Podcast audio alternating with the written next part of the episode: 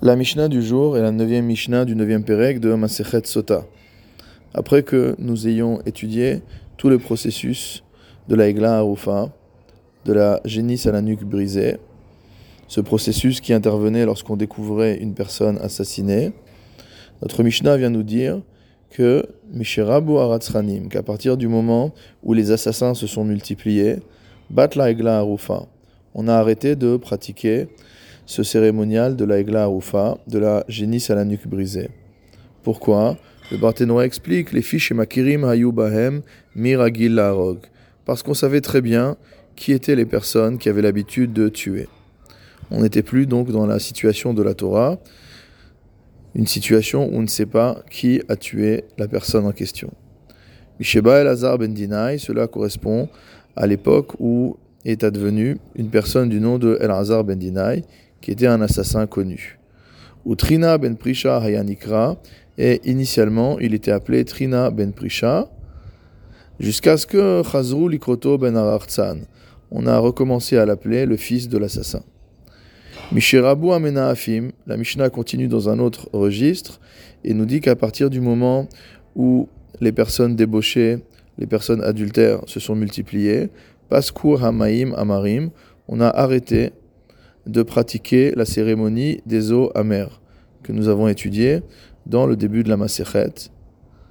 Rabban Yochanan ben Zakai Ifsikan. Et c'est Rabban Yochanan ben Zakai qui a arrêté la pratique de ce cérémonial qui pourtant est prescrit par la, Torah. Pourquoi? Chez Nehemar, car il a été enseigné par le prophète Oshéa, Lo efkod al benotechem kitiznena ve'al kalotechem kitenafna kihem le, prophète nous enseigne qu'à partir du moment où vos filles, mot se comporteront avec débauche et que vos belles-filles seront adultères, alors j'arrêterai d'être présent mot à mot, efcode, de les vérifier. C'est-à-dire que le processus de la sota ne fonctionnera plus. Le processus de la sota est fait pour distinguer une femme adultère des autres femmes pour sauver l'honneur au contraire d'une femme qui a été faussement accusée d'adultère. Et dans une époque où toutes les femmes se comportent, où une majorité de femmes se comportent de manière légère, il n'y a plus lieu d'utiliser une telle cérémonie. Mishemet Yosef ben à partir du moment où Yosef ben Yoezer, Ish est décédé, Ve Yosef ben Yochanan Ish et que Yosef ben Yochanan Ish est mort, Batlou à Eshkolot. Motamo, les Eshkolot ont disparu, ont été annulés. Qu'est-ce qu'on appelle Eshkolot Le Martenora nous explique que c'est une sorte de notaricon, une sorte de contraction. Ish Shiakolbo. Il s'agit d'une personne, d'un homme, qui contient tout, motamo.